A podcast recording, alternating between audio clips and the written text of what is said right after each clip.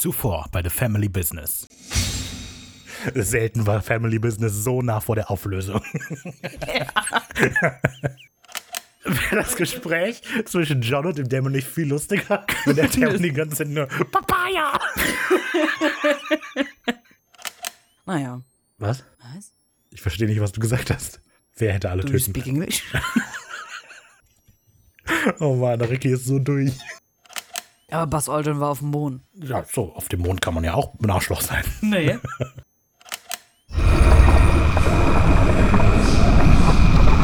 Wir haben eine Menge zu tun. Hallo und herzlich willkommen zu Das Familiengeschäft.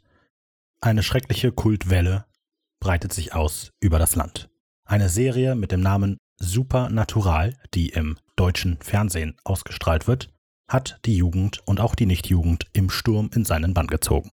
Ich habe mir heute Expertin Ricarda eingeladen, um über dieses Problem zu sprechen.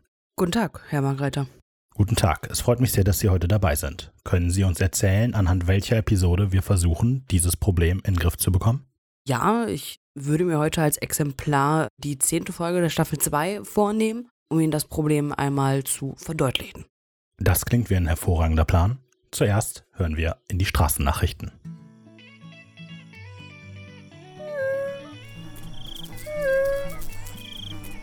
Road News. So, hallo. Es gibt eine ganz, ganz, ganz, ganz große Scheiße. Straßennachricht.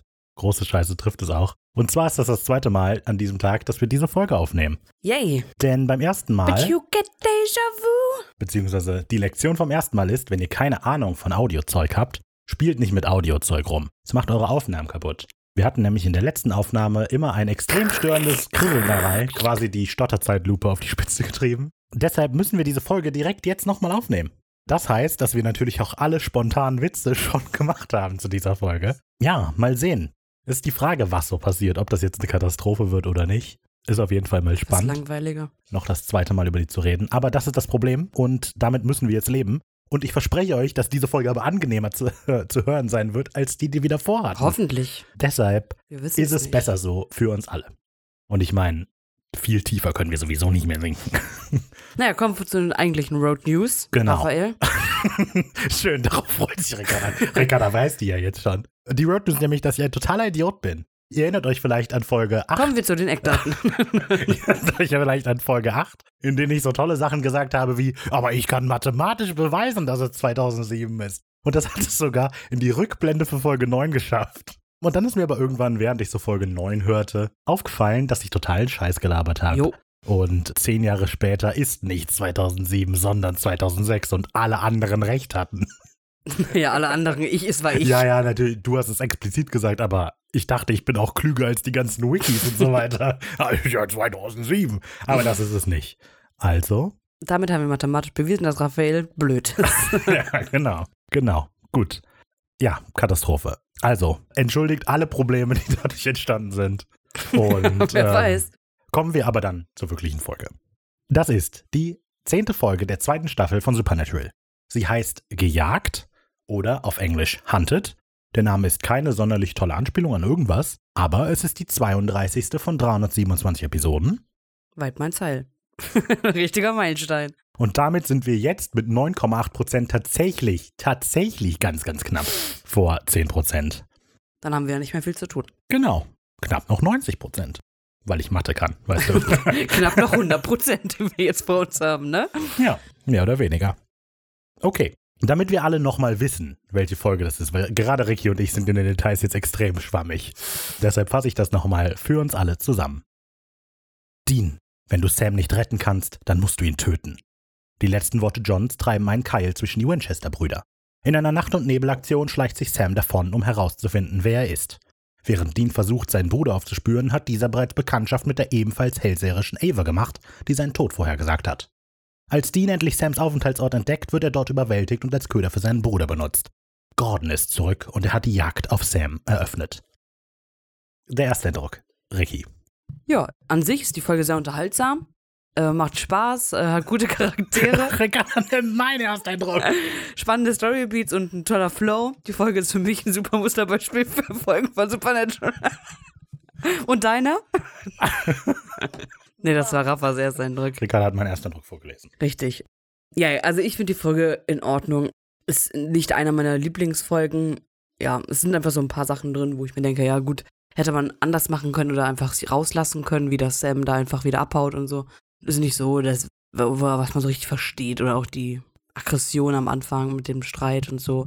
Aber äh, ja, trotzdem, das stimmt, gute Charaktere dabei, gute Momente von Gordon und Dean und so und Ava. Mhm. Ja. Ja, genau, Ricardo hat meinen ja vorgelesen. ich mag die Folge sehr gerne. Ich finde die lustig, ich finde die aber auch clever in vielen Belangen so. Hat sich gute narrative Ideen einfallen lassen, um die Story so ein bisschen spannender zu erzählen. Das mit der Trennung zwischen Sam und Dean ist natürlich eher nebensächlich jetzt dann hier tatsächlich letztlich. Also der Streit hat nicht so große Konsequenzen und man hätte das vielleicht mehr in die Richtung treiben können. Aber ich finde diesen kurzzeitigen Streit an dieser Stelle vollkommen okay und dass die beiden mal kurz ohne einander auskommen sollen. In der Hinsicht ähnelt die Folge ja recht stark auch Vogelscheuche. Und ich glaube, bei Vogelscheuche hatten wir den, hatten wir sehr ähnliche Meinungen, dass ich die Folge Nee, sehr gut fand. Ich fand die nein, blöd. nein, aber ja, wie jetzt. Ach ich so, fand die ah, Folge ja, sehr gut und du eher so, ja, okay, klar. Da haben wir uns auch richtig gestritten im Vogelscheuche. Ja, aber ich weiß nicht mehr bei welchem Punkt, ob es gerechtfertigt war oder so, glaube ich, dass Dean geht oder so. Weil es Sam Sam. geht. Naja. Genau, das ist mein erster Eindruck. Ich mag die Folge also. Okay. Dann kommen wir doch jetzt einmal zu den Eckdaten. Die Folge erschien in den USA am 11. Januar 2007 und hat. ah ja, stimmt. Das war ein Punkt der letzten Folge, aber der Raphael nach jedem Punkt, den er ja schon weiß und den er in dem Fall sogar selber aufgeschrieben hat, so. Ha. Und der auch vollkommen irrelevant überraschend. ist.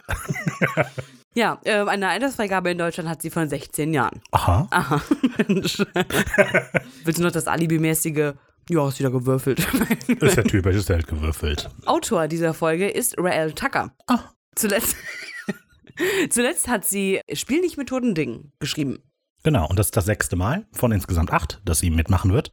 Das heißt, die ist jetzt auch bald fertig, genau wie John Schieben. Richtig. Und das tatsächlich, ich bin mal gespannt, wer so die neuen Highlighter. großen Autoren werden, nachdem John und Rael in der nächsten Staffel weg sind. Ja. Krass. Ja, mal gucken. Regie führt diese Folge Rachel Talay. Talalay? Na, ey. Was ist das für ein Lied? Gar ganz, glaube ich. Na, na, na, na, na, na, na, ey. Dann pump it up. Ist das das? Nee. Ich habe keine Ahnung. Keine Ahnung, auf jeden Fall ist das ihre einzige Folge. Genau. Rachel Talalay. So, Talalay, mal, um ja. das zu sagen, genau. Sie ist auch die erste weibliche Regisseurin, die eine Folge Supernatural macht. Nach 32 Folgen nicht die beste Statistik, muss man sagen. Ihre Regiearbeit kann man aber in anderen Serien schon mal sehen. Sie hat zum Beispiel vier Episoden Riverdale gemacht, eine Folge Sherlock, sieben Folgen Doctor Who. Und ihr Regiedebüt hat sie mit Nightmare on Elm Street 6 gegeben. The Final Nightmare. Krass. Ja, von The Elm Street oder auch von Freddy vs. Jason hatten wir ja schon einiges in Supernatural Ja, dabei. genau. Ja. Ja. Jeder Schauspieler in Amerika war wohl schon mal in Freddy vs. Jason zu sehen und damit. Und in Stargate GT1. und in Stargate. Und in natürlich. Smallville. Ja, in Smallville sind auch sehr viele. Ja. Sehr, sehr viele. Okay. Ja. Das waren also die Eckdaten. Damit springen wir direkt in die Episode mit Sequenz 1. Der Gelbäugige und der Mörder.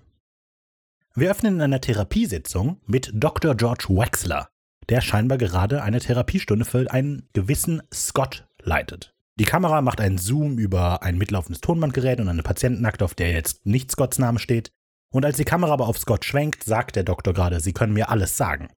Scott sieht sehr fertig aus, der hat tiefe Augenringe und ein sehr ausgelaugtes Gesicht, als er anfängt zu erzählen.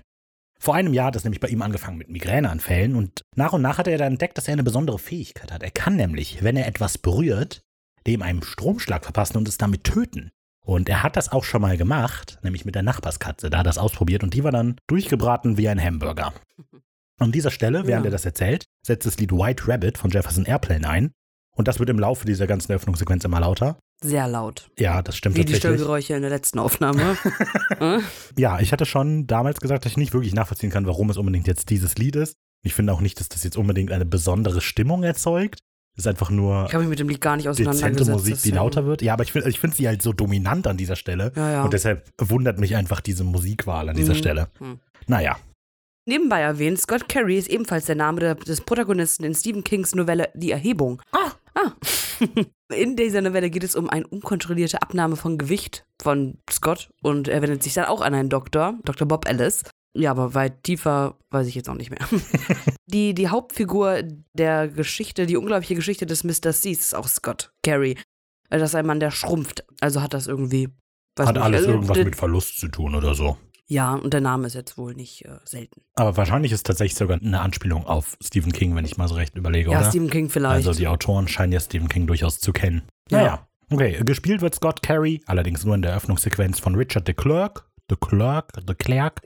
Der spielt auch später nochmal in der zehnten Staffel eine Rolle in Supernatural, allerdings eine andere. Kit Ferson. Genau. Fierson, sorry.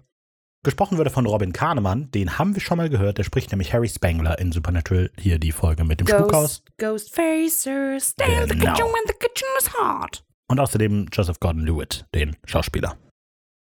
Scott sieht dem Therapeuten an, dass der ihm nicht glaubt. Der antwortet so in bester Therapeutenmanie, ich glaube, dass Sie es glauben. Halt, wir nehmen zwar den Glauben ernst, aber teilen ihn nicht jetzt nicht unbedingt oder, bestör oder bestärken ihn. Aber Scott streckt darauf herausfordernd die Hand aus. Gut, dann schlagen Sie doch ein. Und das lässt der Therapeut mal so ein bisschen in der Luft hängen. Also sowohl die Aussage als auch die Hand für eine Mhm. ganze Weile.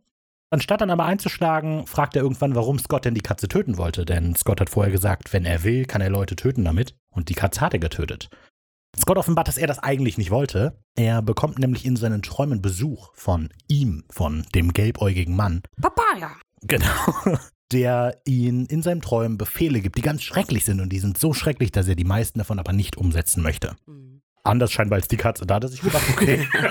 Ja gut, ist eine Katze, ne? ja, ich komm, die mach ich sowieso nicht. Dr. George Wexler ist übrigens gespielt von Bill Mondi, der hauptsächlich ein Voice-Actor in Cartoons ist und in Smallville auch eine kleine Rolle hatte. Natürlich. Ja, natürlich, ja, in Smallville. Scott verrät außerdem noch, dass der gelbäugige Mann wohl Pläne mit ihm hat und mit Leuten, die so sind wie er. Der Doktor fragt nach, was für Pläne das sind, aber die erfahren wir nicht mehr. Wir werden nämlich unterbrochen von einem Cut. Cut. Es war ein Sprechfehler in der letzten Aufnahme. Das war noch nicht mal ein Sprechfehler. Ich fand es Ja, einfach das nur lustig, wie du das okay. beim ersten Mal gesagt hast. Gut. Äh, gut, dann machen wir jetzt einen Cut. Äh, Scott geht alleine durch eine verlassene Gasse zu seinem Auto. Scheinbar fühlt er sich verfolgt, das sehen wir an seiner Mimik und Gestik. Er soll recht behalten.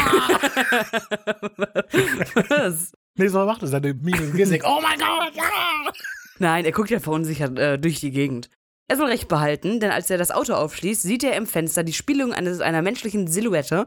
Er dreht sich um und der Unbekannte zückt ein Messer und rammt es in die Brust und zieht es dann nochmal schön hoch ins Herz, was sehr, sehr brutal ist. Ja, Scott versucht das Ganze abzuwenden noch. Er streckt nämlich die rechte Hand so in Richtung äh, des Angreifers, aber der fängt die Hand gekonnt ab. Scheint damit gerechnet zu haben, würde ich da mal rein interpretieren, dass der das versucht. Ja, er weiß auf jeden Fall über die Fähigkeit wahrscheinlich Bescheid. Ja, so wirkt es auf jeden Fall. Und äh, während White Rabbit immer stärker wird und dann letztlich ausklingt, stirbt Scott auf diesem Parkplatz. Genau.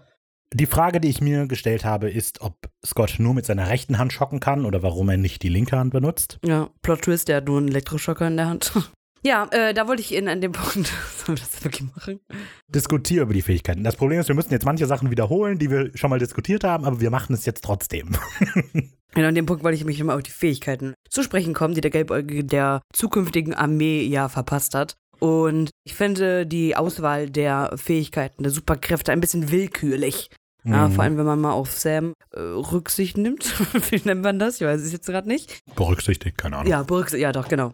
Weil er halt einfach diese Vision hat und wir wissen aus den letzten Folgen, die sind immer nur im Zusammenhang aufgetreten mit den gelbäugigen Dämonen. Gut, letzte Folge jetzt im Crowtone, jetzt nicht, dass die es wüssten, aber trotzdem hat's ja. Mhm. Ja. Stimmt. Haben wir auch in Creaton überhaupt nicht drüber gesprochen. Ach doch, es hat aber ja was mit dem Dämon zu tun Das gehabt. haben wir am Ende, als okay, der die ja, Kehle alles klar, hat's durchschneidet. Ja. erledigt, okay. Weil wenn es dann zu einem Punkt kommt, wo es zum Krieg führt, so ist halt Sam da und hat nur Visionen über den Gelbäugigen, für den er ja Mhm. arbeitet, was dann ja keinen Sinn macht. Klar könnte man sagen, der kann dann so weit trainieren, also in dem Bootcamp irgendwie, dass die dann trainieren, dass man es auch auf andere überträgt. Aber ja, Selbst wenn der jetzt mit den Visionen nicht über die Wunderkinder hinauskommen könnte, selbst wenn er super gut trainiert, dann wäre jetzt zum Beispiel einer mit einer nützlichen Fähigkeit, so wie Andy oder so, wäre dann der Soldat an der Frontlinie und Sam wäre hinten so im Taktikbüro und würde sagen, oh Moment, geh nicht links, ich sehe gerade, du würdest Ja, dann ja, niedergeschossen klar. werden. klar. Und das macht, äh, insofern macht das vielleicht Sinn. Aber du hast vollkommen recht, dass es ein bisschen willkürlich ist, wie der die Fähigkeiten auswählt. Ja, auch Und- mit den Elektro-Ding jetzt. Genau, und wie nützlich die Fähigkeiten sind, weil ich habe auch überlegt jetzt gerade, dass Andy und Webber die gleiche Fähigkeit hatten, macht Sinn, weil die Zwillinge sind. Ja. Aber dass Sam und Ava, die gar nichts verbindet, die gleiche Ist Fähigkeit so. hat, ist total bescheuert. Und auch, wie geht der Dämon davor? Also, wie Ene, bestimmt mene, der, wer welche und bekommt? raus bist du. Dann hätte ich noch, immer wenn man Schokolade ist, schmeckt es wie Zitrone. Freiwillige.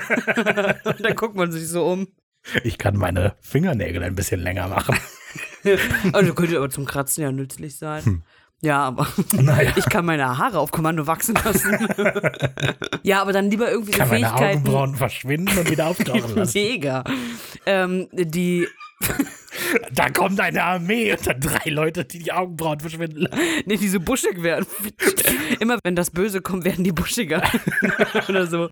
Ah, meine Augenbrauen wachsen. Oder wie eine Lebenslinie, das ist so eine Monobraue und Oh. dann wird die immer weniger, umso weniger Oder Leben die macht, man wenn man noch Puls hat. Wie eine EKG. Titik, Das genau. wäre gut.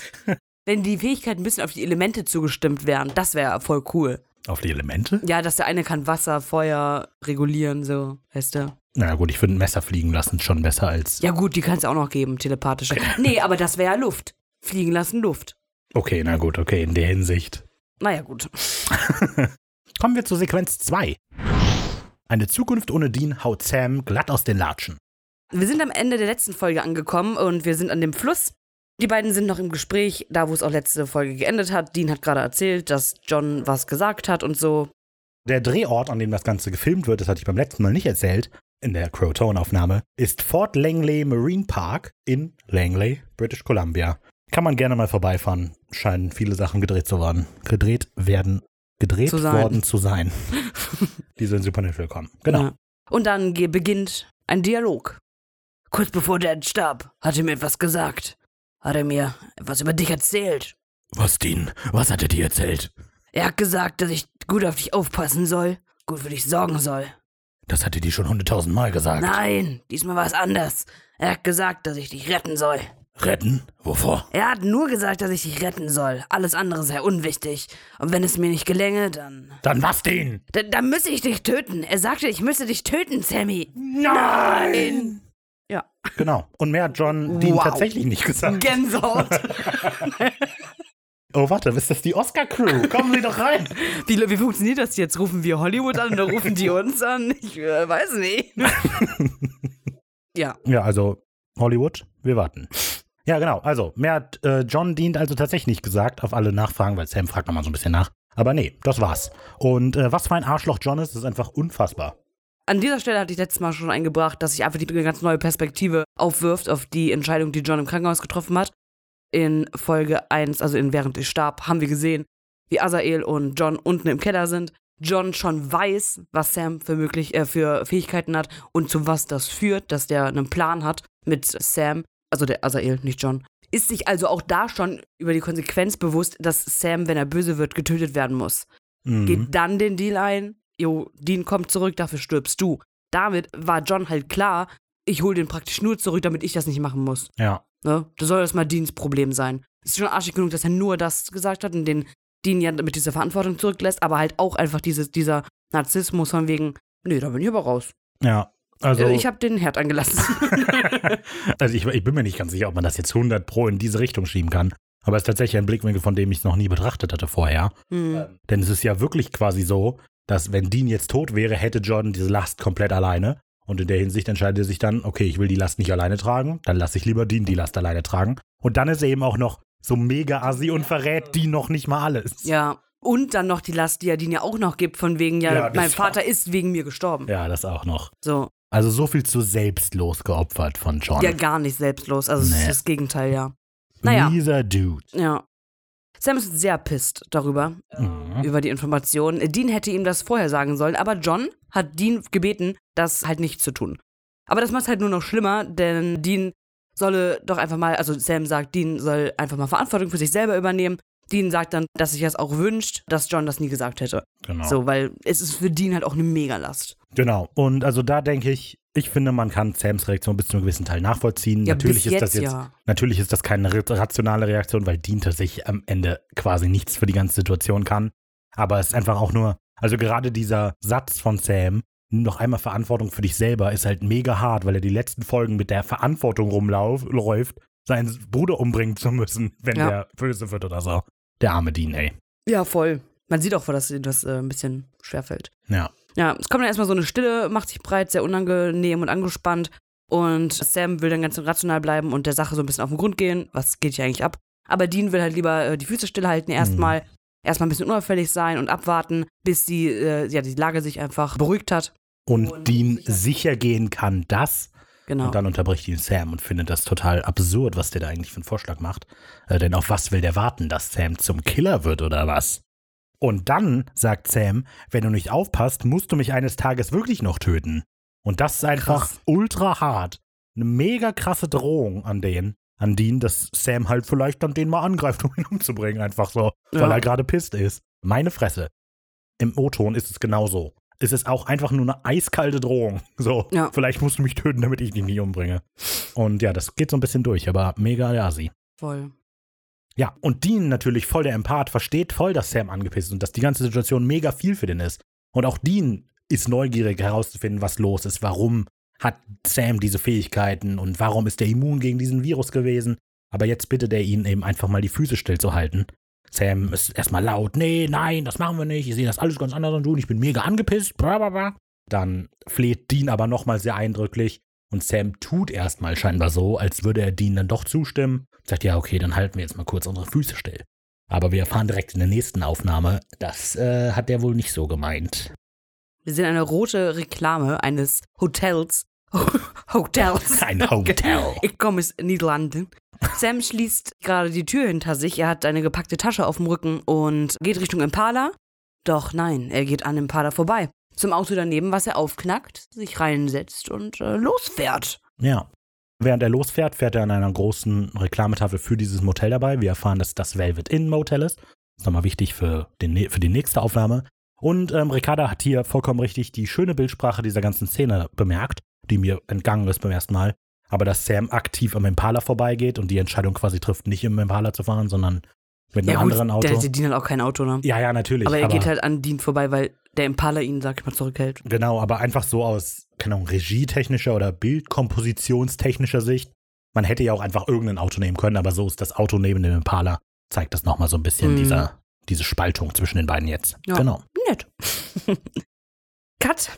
Sam hält einen Notizzettel von dem Blue Rose Motel in der Hand. Darauf steht die Adresse 5637 Monroe Street in Lafayette, Indiana. Eine Straße, die es tatsächlich dort auch gibt. Hm. Also er steht vor diesem Haus gerade. Es ist ein sehr altes, heruntergekommenes Haus. Wir haben spät abends, nachts irgendwie so. Die Adresse ist noch so mit Graffiti angesprüht ans Haus. Und das Haus steht scheinbar zu Verkauf. Mhm. Das Haus ist mega ramponiert drumrum und eine riesige Müllhalde. Und das ist, hat mich mega gewundert, dass wenn man ein Haus verkaufen will, dann nimmt man doch wenigstens die Leichen aus dem Vorgarten. So. Also, das sieht nämlich echt übel aus. An der Stelle finde ich es ziemlich smart, dass uns gerade vorher in der Szene ganz groß gezeigt wurde, wie das Motel heißt, aus dem Sam gerade weggefahren ist. Velvet Inn haben wir gar nicht erwähnt. Habe ich, glaube ich, gesagt. Nee, letzte Okay. Genau, das war nämlich vorher halt das Velvet Inn Motel und jetzt ist dieser Zettel vom Blue Rose Motel. Das heißt, aufmerksame Zuschauer können sehen, oh, da stimmt schon irgendwas nicht. Wir haben einen Teil der Geschichte noch nicht mitgekriegt. Mhm. Was dann nicht stimmt, erfahren wir vielleicht, wenn wir Sam dabei beobachten, wie er durch so einen Schlitz in das Gebäude guckt, sich dann so ein bisschen umschaut und sich dann durch irgendeine Tür, Eingang, ein Zutritt. Eine Eingangstür. ja, genau, durch irgendeine Eingangstür. Wir wissen, Durch eine Türeingang verschafft. könnte ja auch die, Rück, äh, die Hintertür sein. Nein, wer weiß. das erfahren wir später. Genau, er verschafft sich Zutritt zu diesem Haus, schaut sich so ein bisschen um. Und also sein Blick verrät uns, dass, er, dass ihm das alles so ein bisschen komisch vorkommt. Und da zoomt die Kamera gerade auf sein Bein, das gerade durch, ein Dra durch so eine Drahtschnur streift. Die Drahtschnur. Genau. Die Drahtschnur löst sich von einer Granate. Es macht Klick. Boom. Und Sam löst sich in blutigen Staub Abfall. auf. Blutigen Staub auf mehr oder weniger. Blut spritzt an die Kamera. Abfall. Ein einzelner Schuh liegt blutverschmiert auf dem Boden, daraus kommt Rauch. Genau, das typische Raucherbein. Ja, ähm, Immer wieder witzig. natürlich. Ein anderer Witz, den ich immer noch so lustig fand, ist, dass der Schuh eben raucht. Ja, ja. Pech gehabt, Sammy. Sammy. Hättest du jetzt mal nicht machen sollen. Genau.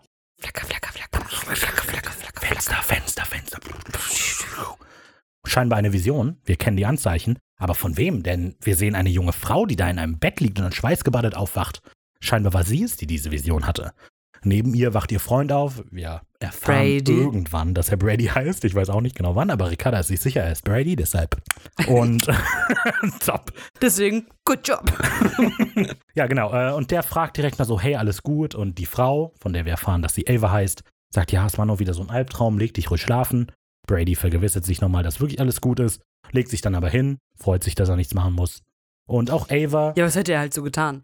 Ist all- alles gut? Nee. Ja, und jetzt? Also, ja, hätte er vielleicht ein, Tee warme machen. Milch gemacht oder so. Wahrscheinlich. Hilft immer. Irgendwas Entspanntes, keine Ahnung. Auch Ava lässt den Kopf wieder normal aufs Kissen sinken, aber behält die Augen offen in einem nachdenklichen Blick. Sie guckt noch nachdenklich ins, die, in, die, in die Leere der Nacht. Äh, So, ja. Genau. Ava Wilson ist gespielt von Catherine Isabel, die eigentlich Catherine Isabel Murray heißt, aber ja, das, sie hat sich halt jetzt künstlerisch so umgenannt. Hat ganz künstlerisch künstlich mal hingesetzt, hat ein Brainstorming gemacht und dann ist Genau. gut. Gesprochen wird sie von Luise Helm und diese Stimme kennen wir bereits und die kennen wir bereits auch als ein Sidekick von Sam, nämlich Sarah Blake aus dem Gemälde. Und außerdem spricht diese Luise Helm auch noch Scarlett Johansson und Megan Fox. Da wir ja so nebenbei immer so ein bisschen am Hannibal-Podcast arbeiten, wir kennen Catherine Isabel auch, weil die Margot Verger in Hannibal Staffel 2 und 3 spielt. Außerdem kann man die kennen, weil die in dieser, in einer Kultfilmserie, nenne ich sie mal, Ginger Snaps, die titelgebende Ginger spielt. Das ist eine Art Coming-of-Age, Teenie, Drama, Film, Reihe oder so, in der äh, Ginger zu einem Werwolf wird. Ist gut. Mir gefällt der Film. Oh, schön. Ich hätte die Folge etwas umstrukturiert an dieser Stelle. Ich hätte nämlich diesen Teaser, der immer vor der Titlecard kommt, wäre für mich diese Vision gewesen. Würde ich besser finden. Und zwar aus zwei Gründen, die ich dir jetzt zum zweiten Mal gerne erklären möchte. Wir dürfen nicht die ganze Zeit sagen, das ist schon mal das zweite Mal. Ja, das stimmt, aber wir müssen es irgendwie ansprechen immer Ja, wieder, weil ansonsten. haben wir doch schon. ja, ich weiß. Okay. Wie ich es dir jetzt gerne mal erklären soll, Ricky. Ich hoffe, du bist begeistert. Oh. Zum einen, zum einen würde ich es als einen guten Reim, sag ich mal, auf die vorherige Folge finden, weil ja auch Crow Tone mit einer Vision anfing, in der Dean etwas tut und darauf quasi dann in der Folge immer weiter drauf zuläuft und wir immer versuchen, das abzuwenden oder nicht wissen, Ja. warum es passiert. In dieser Hinsicht fände ich es schon mal gut, wenn wir auch jetzt wieder mit einer Vision anfangen würden von einem der Winchesters. Und dann auch aus dramaturgischer Sicht fände ich es einfach eine spannendere Entscheidung, wenn wir ganz am Anfang der Folge das Finale sehen, sage ich mal, und dann Sam dabei zusehen müssen, wie er immer weiter in sein Verderben rennt, weil wir wissen, was kommt, aber er noch nicht. Deshalb hätte ich das anders Ja, gut, ja, angepackt. man, man müsste ja mindestens die Szene, also die, die erste Szene, die kommen muss, ist die, wo die am, da stehen. Ach so, aber das fängt jetzt, ach so, ah, ja. Nee, als Teaser anstatt du Mord als an Intro. Scott Carey. ja, genau. okay, jetzt verstehe ich. Weil also ich hätte zum Beispiel dann diesen Tod mit Scott Carey hätte ich gemacht, wenn Ava Sam nachher Ja, erzählt, ja. dass sie den Tod vorher gesehen hat. Das hätte man dann mit so einer Überblende machen können oder so. Was da passiert ist eventuell, Mhm. wenn man es überhaupt hätte zeigen sollen. Na gut, ja, okay. Wir kommen direkt zur nächsten Sequenz. Sequenz 3. Suchen und gefunden werden. Wir sind im Roadhouse und Sam kommt herein. Der wird erstmal abgecheckt von Alan und ein paar Jägern. Ganz schöne Schnuckelchen. Ja. Die freut sich, ihn zu sehen, ist aber nicht überrascht, dass er alleine kommt, denn Dean hat schon des Öfteren versucht, im Roadhouse anzurufen. Also hat sich nur versucht, er war auch erfolgreich. Und hat äh, nachgefragt, ob Sam aufgetaucht ist, weil er macht sich Sorgen um ihn. Tschüss. Süß, das ist wirklich süß. Sie will wissen, was denn zwischen den beiden los ist, aber Sam geht gar nicht darauf ein, sondern stellt direkt eine Gegenfrage und fragt, wie es Joe geht. Heikles Thema für Alan. Mhm. Joe ist aber schon seit ein paar Wochen nicht mehr zu Hause gewesen und schreibt nur noch ab und zu ein paar Karten, denn nach dem Job, wo die beiden in Pennsylvania waren, in der Mörderburg, da hat sie ein bisschen Die Jagdgier gepackt. die Jagdgier, Blut geleckt, so da wollte ich sagen. Mhm. Ellen war natürlich Die ist jetzt dagegen. nämlich Jägerin. Die, ja, die ist nämlich jetzt Stripperin. Ellen war natürlich dagegen, dass sie jagt und sagen, nicht unter meinem Tisch. Äh, Nee, nicht solange du meinst, nicht unter meinem Tisch. Dann sitzen die beiden und unterhalten sich unter den Tisch hocken. Nein, das ist halt, weil die, der Tisch hat sehr viele Geister unten drunter. Dann rennen die da immer rum. genau. Mit so einem Videospiel. Mama! Geisterjagd nicht unter meinem Tisch. Nicht solange Joe die Füße unter Ellens Tisch hat. Oder Bar. Ja, Ist ja auch mehr ein metaphorischer Tisch. Ist Ja. jetzt nicht der echte Tisch das gemeint. sagt sie auch gar nicht. Das habe ja nur ich jetzt gesagt. Jo, so ist es. okay. Ja, Sam ist aber trotzdem willkommen, weil es ist gar nicht seine Schuld oder die von Dean, dass Joe jetzt weg ist. Aber Sam ist trotzdem weiter ein bisschen nachdenklich und Ellen schiebt dann noch hinterher, dass sie John bereits vor sehr langer Zeit verziehen hat, was damals mit ihrem Mann Bill passiert ist. Weil wir haben ja in der Mörderburg-Folge so ein bisschen mitbekommen, was also Dass dass Bill Joe gestorben ist während einer Mission zusammen mit, Mit John. John. Aber was genau passiert ist, wissen wir nicht. Genau. Ich finde, die ganze Sequenz hat so ein bisschen Parallelen. Also es gibt gewisse Parallelen zwischen Alan und Joe und Dean und Sam, weil natürlich in beiden Fällen jeweils der erwachsenere Teil, sag ich jetzt mal in Anführungszeichen, ja, so viel Druck ausgeübt hat auf den jüngeren Teil, dass der abgehauen ist. Und die Parallele ist dann hier natürlich, dass Alan in dem Fall Dean entsprechen würde und Sam Joe. Und ich weiß nicht mehr genau, wohin meine Gedanken jetzt führen sollten, aber die Parallele ist, was soll ich reden? Ricky. Ich Ja, also ich glaube, es soll einfach halt äh, zeigen, dass der jüngere Part abgehauen ist. Genau. abgehauen ist, Sehr gut. weil die mit dem anderen Part nicht so weit gekommen wäre. Genau. So, und das, was ich, wenn man das ein bisschen überinterpretiert, etwas schwierig finde hier in der Stelle, ist, dass Alan quasi zu dem Schluss gekommen ist, dass sie Schuld daran hat, dass Joe weggeht. Sehr witzig. Wenn man das überinterpretiert, finde ich es schwierig. In der Stelle. Das ist so. ja. Weißt du, du kommst in den Raum rein und sagst, also wenn ich mir das vorstellen würde, dass Das hier viele Leichen drin liegen, wäre es ganz schön schwierig. Ja, da würde ich jetzt aber echt mal die Polizei rufen. ja, also ich meine, es ist vielleicht Wenn's- etwas wenn's überinterpretiert, so ist, aber. es nicht ist, dann, Dann wäre es halt schon übel. schwierig. Nein, aber ich finde, es, man kann es ein Stück weit noch so interpretieren. Alan gibt eben sich hier die Schuld. Das würde, wenn man es überträgt, auch bedeuten, dass Dean quasi Schuld an der ganzen Situation hat. Und dann spricht Alan auch John nochmal eine gewisse Schuld ab, indem sie sagt, sie hat ihm verziehen. Und wir sind uns ja eigentlich recht sicher, recht einig, dass John das Problem in dieser Ja. ganzen Beziehung ist. Aber hey, whatever. Ja. Ellen führt dann nochmal fort und sagt, dass John derjenige ist, der sich selber nie verzeihen konnte. Sie hat's getan. Sam will dann wissen, was genau dann damals passiert ist, doch Ellen lenkt genauso wie Sam am Anfang ab und geht gar nicht drauf ein und will wissen, wieso Sam jetzt eigentlich im Roadhouse ist. Sam braucht Hilfe, der er auch von Ash erhält, denn er will ein paar Informationen über die Menschen mit medialen Fähigkeiten haben, so wie er einer ist. Ellen wiederholt nochmal, dass das Muster mit dem Zimmerbrand halt recht lückenhaft ist und deswegen es recht schwierig sein wird, die Leute zu finden. Aber trotzdem soll Ash einfach mal ein bisschen rumgucken. Das ist halt die Suchanfrage. Genau, Das, äh, was man dann so findet. Ash hat also gerade diesen Auftrag erhalten, wir machen wieder einen Cut. Sam sitzt gemütlich an der Bar, hört ein bisschen Muse, Supermassive Black Hole, trinkt ein Bier, Ash kommt dazu und der hat auch schon Ergebnisse vorzuweisen. Genau, war recht schnell und er sagt noch, tja, das ist scheinbar mein Job. Ich lasse die Affen auf den Tasten tanzen. Nett, klingt gut. Und ähm, Hughes ist nächstes Jahr Headliner bei Rock am Ring. Mhm. Ricarda wird da sein, besucht sie gerne. Auf der Bühne, die in der Mitte. Die schreit. Versucht einfach auf die Bühne zu kommen, Leute, überhaupt kein Problem. Disclaimer an dieser Stelle, wir möchten natürlich niemanden zu einer Straftat ermutigen. Gut, Was äh, hat der denn gefunden, Ja, Ricky? ja, ist ja gut, chill doch mal. äh, Ash hat nämlich vier Leute herausgefunden, die auf Sams Muster passen. Sam, Sehr gut. Max Miller, Andrew Gallagher und ein gewisser Scott Carey. Aha. Den kennen wir aus dem Intro, den kennt Sam aber nicht. Hm. und will direkt zu ihm. Ash gibt ihm dann auch eine, äh, recht zögerlich, eine Adresse durch. äh, Und zwar den Aber-Hilfsfriedhof in Lafayette, Indiana, die Parzelle 486. Alter, ist der tot, ey. Das ist ja, Ja, ist krass. Genau, er erfährt nämlich, dass der Scott vor ungefähr einem Monat auf einem Parkplatz erstochen worden ist, die Polizei keinerlei Spuren hat. Ja. Sam nimmt sich dann den Zettel von Ash, weil er die Informationen nicht bis zum Auto in seinen Kopf Nee. halten kann und will nach Indiana. Alan hält ihn nochmal ab, fragt, wo willst du hin? Ja, Indiana. Und Alan erinnert ihn dann daran, dass sie nicht anders können wird, als Dean anzurufen und ihm zu sagen, wo Sam gerade hin ist. Sam plädiert nochmal so, bitte komm, ich muss das hier alleine rausfinden und ich glaube, wenn halt Dean dabei ist, dann werde ich nicht die Antworten finden, die ich finden möchte. Also nickt Alan Sam zu und wird sich dann an dieses Versprechen, das sie durch das Nicken gibt, natürlich nicht halten, was wir dann später nochmal erfahren. Das ist auch nicht so verbindlich, ein Nicken. Nee, nicht so richtig. Also äh, vor Gericht würde das nicht gelten. Ja. Ash zieht wieder seinen üblichen Move ab. Wenn jemand ein halbvolles Bier zurücklässt, dann wäre es ja viel zu schade, das Bier zu verschwenden. Er. Greift danach und trinkt es noch leer. Wir machen einen Cut. Wir sehen Mr. Carey, Scotts Vater, der sich gerade mit Sam unterhält. Sam gibt sich als ein alter Highschool-Freund aus, der jetzt vor kurzem erst erfahren hat, was mit Scott passiert ist und jetzt sich die ganze Situation nochmal angucken möchte, nochmal Abschied nehmen möchte von seinem Freund. Und mit dieser Lüge schafft er es tatsächlich auch ein paar Informationen über Scott zu erfahren. Scott war in letzter Zeit nämlich irgendwie anders als sonst. Zuerst hat er mit Kopfschmerzen angefangen und dann kamen Depressionen, Paranoia und Albträume hinzu. Sam wird hellhörig, also hört das mit den Albträumen, so, oh, Moment.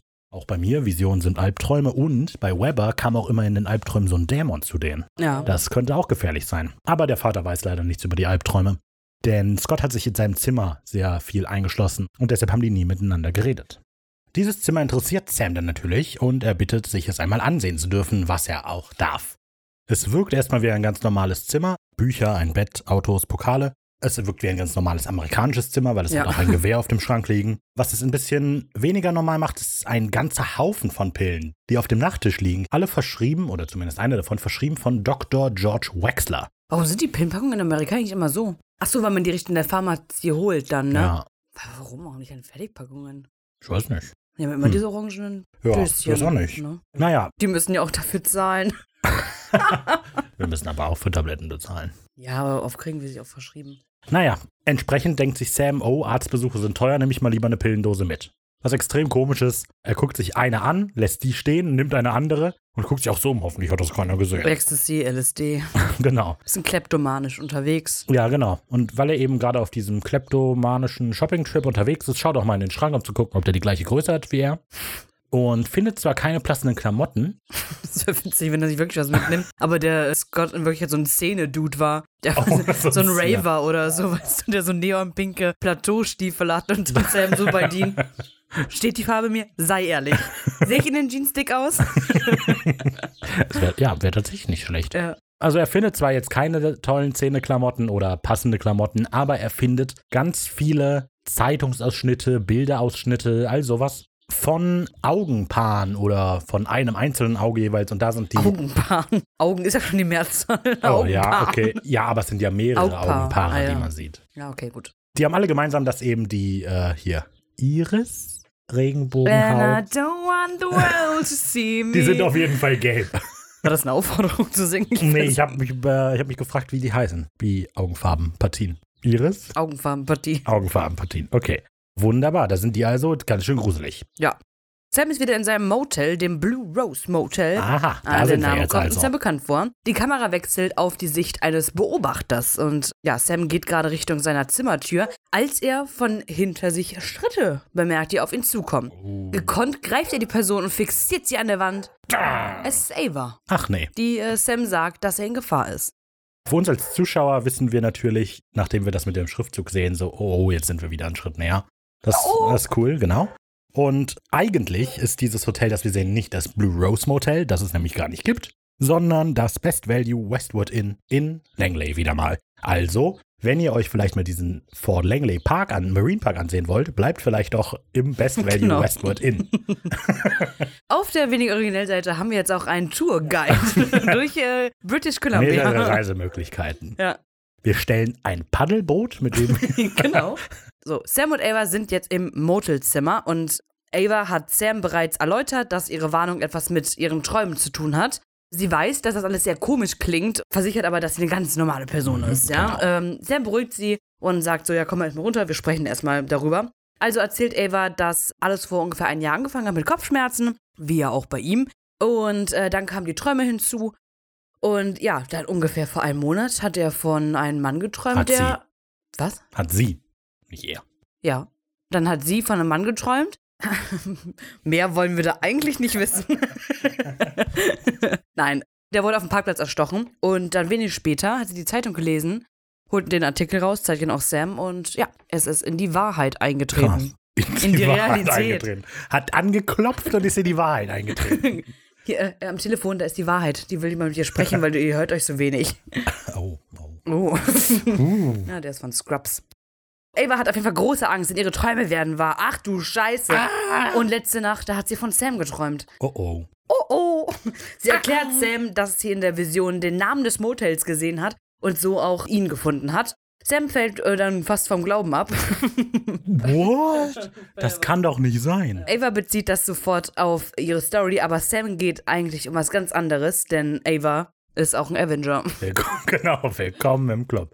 Ich habe da lange überlegt. Die drei, die noch leben mit besonderen Fähigkeiten, haben leider A, A und S als Buchstaben. Da kann man keinen coolen ja Namen noch draus mehr. machen. Ist ja besser, wenn Max noch gelebt hätte, statt Andy zum Beispiel, weil dann hätten wir das Sam-Team haben. S, A und. Aber Es gibt ja noch viel mehr. oder wenn Ava zum Beispiel Sarah heißen würde, dann wäre es das Ass-Team. Oder wenn alle drei einfach Peter, Bob und Justus heißen, könnten sie drei Fragezeichen sein. oh, wegen dem PB&J, ich verstehe. Erdnussbutter, Jelly. Mhm. So, Sam erzählt auch von seinen Superkräften und Visionen und Ava nimmt den erstmal so gar nicht ernst. Ja, und sagt, oh Gott, der ist halt voll bescheuert. Also will er wissen, ob Avas Mutter bei einem Brand gestorben ist und die, Alter, nee, die liegt im Palm Beach. Was redest du Come eigentlich? on. Die liegt da. Die liegt da ja am Strand Ja, wahrscheinlich. ja, okay, das stimmt sogar. Hier mit Google Earth kannst du es sehen. Ja. Na gut, also nochmal jemand, der nicht in das Muster passt. Naja. Wir kommen zu Sequenz 4, der Mann vor dem Fenster. Der Impala fährt gerade nachts über einen Highway. Dean sitzt offensichtlich am Steuer und das Telefon klingelt. Also meldet er sich. Guten Tag, hier ist Dino. Hallo, äh, Elefantenjagdverein. Sie töten. Nee, wir töten, was trötet. Was? Geht's so ans Telefon. Achso, Hallo, okay. Pyramidenverleih.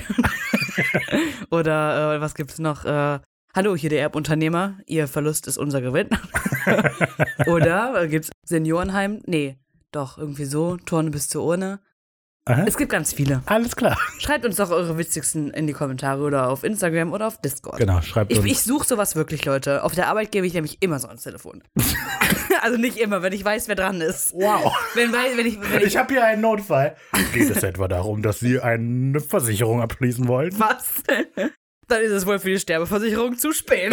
Äh, für die Lebensversicherung. So oder so, wer nicht auf diesen tollen Anruftrick von Dean reinfällt, ist Ellen, denn die ist am Telefon. Und natürlich Überrascht. erzählt sie, dass Sam auf ist nach Indiana Lafayette. Wollte sie eigentlich nicht machen, aber hey, wofür ist Familie denn da, als andere Familie auszuliefern? Wir machen wieder einen Cut zurück zu Ava und Sam, die im Motel sind. Und Ava möchte von Sam, dass er jetzt bitte einfach die Stadt verlassen soll, damit die Vision eben nicht wahr wird. Aber Sam kann und will das nicht, denn hier passiert gerade irgendetwas und er muss unbedingt herausfinden, um was es geht. Also es gibt generell noch mehr Leute, die so sind wie Sam und er. Und Sam und es er. gibt generell noch mehr Leute, die so sind wie Sam und Ava. Und die sind halt alle Sam irgendwie und seine Teil. zweite Persönlichkeit, Harold. und die sind halt alle Teil von was Größerem. Ava hat ihr Bestes getan, Sam zu überzeugen. Boah, was richtig mega wäre, ist, wenn am Ende von Supernatural, wäre es jetzt noch nicht vorbei, so ein Plot kommt, dass Sam, der Hauptcharakter, der ist einfach paranoid oder schizophren und äh, Dean war immer nur eine Teil der Persönlichkeit. Gänsehaut. Gut. Naja, okay. Ich weiß nicht. Irgendwann, wenn so ein Twist zu spät kommt, dann macht das auch keinen Sinn Ja gut, mehr. dann machen wir den Twist halt jetzt. Achso, dann kommt der Twist eben jetzt. Okay, ja, dann sagen wir das jetzt einfach. Also, und dann kommt raus, dass Dean gar nicht wirklich gibt. genau. Krass, was für eine Folge. Kam unerwartet, der Twist. So, Ava denkt dann, okay, dann schmeiß ich ihm hin. Ich habe versucht, was ich kann. Ciao, ich bin weg. Tschaußen, mach's gut. Äh, cheerio. See you later, Alligator. Die hat keine Lust mehr auf den ganzen Quatsch. Die ist eine ganz normale Frau, ganz normalen Job und die wird bald heiraten. Ich finde, ich hatte schon ein paar Mal gesagt, oder ich glaube, jetzt habe ich gar nicht ein paar Mal gesagt. gesagt, aber ich mag Ava sehr und ich mag die Art, wie sie geschrieben ist. Sie sagt nämlich, es ist etwas länger, deshalb ist kein Zitat der Woche, aber ich finde es einfach grundgut. Wissen Sie was? Sie können mich mal, okay? Denn ich bin eine Sekretärin aus Peoria und ich bin Teil von gar nichts, okay? Sehen Sie das? Ich werde in acht Wochen heiraten. Dabei zeigt sie ihren Verlobungsring. Eigentlich sollte ich gerade zu Hause sitzen und Einladungen adressieren, womit ich sowieso schon im Verzug bin. Aber stattdessen bin ich hier rausgefahren, um Ihren bescheuerten Arsch zu retten. Aber wenn Sie hier bleiben und in die Luft fliegen wollen, werde ich Sie nicht aufhalten. Ich werde auf dem Planeten Erde erwartet. Ja. Ist gut. Gut geschrieben, ist auch gut rübergebracht. Toll. Genau, sie nimmt ihre Tasche, möchte gehen, aber Sam. Aber dann finden sie doch niemals raus, was es mit diesem Mysterium auf sich hat. Und Ava so, ja, okay, dann bleibe ich hier. Genau, denn letztlich sagt er eben, hey, wollen Sie gar nicht wissen, was hier los ist? Sie haben immer Angst vor den, ja, weil die sieht, weil Sam sieht sie doch die ganze Ja, Zeit. was ich, ich finde das immer diese, dieses willkürliche Siezen in Serien ganz weird. Ja. Weil in Englischen heißt es ja immer you, Mhm. Im Deutschen wird einfach immer eine Distanz aufgebaut. Ja, also meistens verliert es sich irgendwann im Laufe der Folge dann, dass die sich duzen und hier duzen sie sich Aber auch manchmal später. über Serien, bei, bei Grey's Anatomy ist mir das mal aufgefallen, die siezen sich, also die sind so, Alter, die sind mit dem Flugzeug zusammen abgestürzt, ja. Die haben so viele Menschen verloren und weiß ich nicht, und die siezen sich. Also nicht alle, aber das ist voll krass. Und sprechen sich aber mit Vornamen an. Das ist einfach Übersetzungsfehler voll oft. Ja, ja. Hm, die Deutschen mit ihrer Sie-Form. Oder? Schon komisch. Ich verstehe das nicht. naja, Ich okay. spreche nämlich kein Deutsch. Gut, so, das Ganze funktioniert letztlich spätestens, als Sam sagt, dass um das alles rauszufinden, braucht er ihre Hilfe. Und diese Hilfe sieht wie folgt aus. Wir machen nämlich einen Cut wieder zu Dr. George Wexler in sein Büro. Und da sitzt Ava. Extrem aufgeregt, wenn man sie, ziemlich nervös. Sie wird gefragt, warum sie dann mit dem Therapeuten reden wollte. Und sie sagt, ja, eigentlich will ich das nicht, aber eigentlich ja schon. Auf jeden Fall ist sie sehr ängstlich im Moment. Wir sehen so eine Weitwinkelaufnahme, die quasi Avas Blickwinkel einfängt. Also wir sehen Avas Rücken, wir sehen Dr. Wexler, wie er Ava anschaut und wir sehen auch das Fenster des Büros. Und da sehen wir nicht einfach nur die wunderschöne Welt draußen mit ihren Wolken und Vögelchen. Wir sehen auch Sammy, der ganz akrobatisch am Fenster vorbeiklettert, um. Mit seinen immer noch gebrochenen Armen. Ja. Äh, ja, auf jeden Fall ist das Sam, der, wie wir dann wahrscheinlich später erfahren, wahrscheinlich gerade irgendwie vom Vorzimmer ins Büro oder so klettert. Auf jeden Fall, Ava sieht das, hat scheinbar nicht gewusst, was Sam eigentlich vorhat nach dieser Ablenkung und erschrickt wegen Sam vom Fenster. Dr. Wexler Boah, dreht sich um. Dr. Wexler dreht sich um. Da ist Sam aber schon weg. Man hört nur noch ganz viele Vögel wegfliegen, was irgendeine merkwürdige Soundentscheidung ist. Und um die Situation wieder auf sich selber zu lenken, weil Ava ist ja zur Ablenkung da. Genau. So. Erzählt sie eben, ja, ich habe, als ich ein Kind war, habe ich acht Brausebonbons gegessen und dann direkt eine ganze Dose Cola getrunken, ob das denn wohl schon als Selbstmordversuch zählt. Wir erfahren nie, ob es das tut oder nicht, denn wir machen einen Cut. Aber sie lebt ja noch, also hat sie es überlebt. Ja, aber ein Versuch kann es ja trotzdem sein. Na gut. Cut. Wir sehen Sam und Ava, die zurück im Hotel sind. Sam hat Unterlagen aus dem Büro des Therapeuten geklaut und vor allem die Tonbandaufnahme des mindestens letzten Gesprächs zwischen den beiden.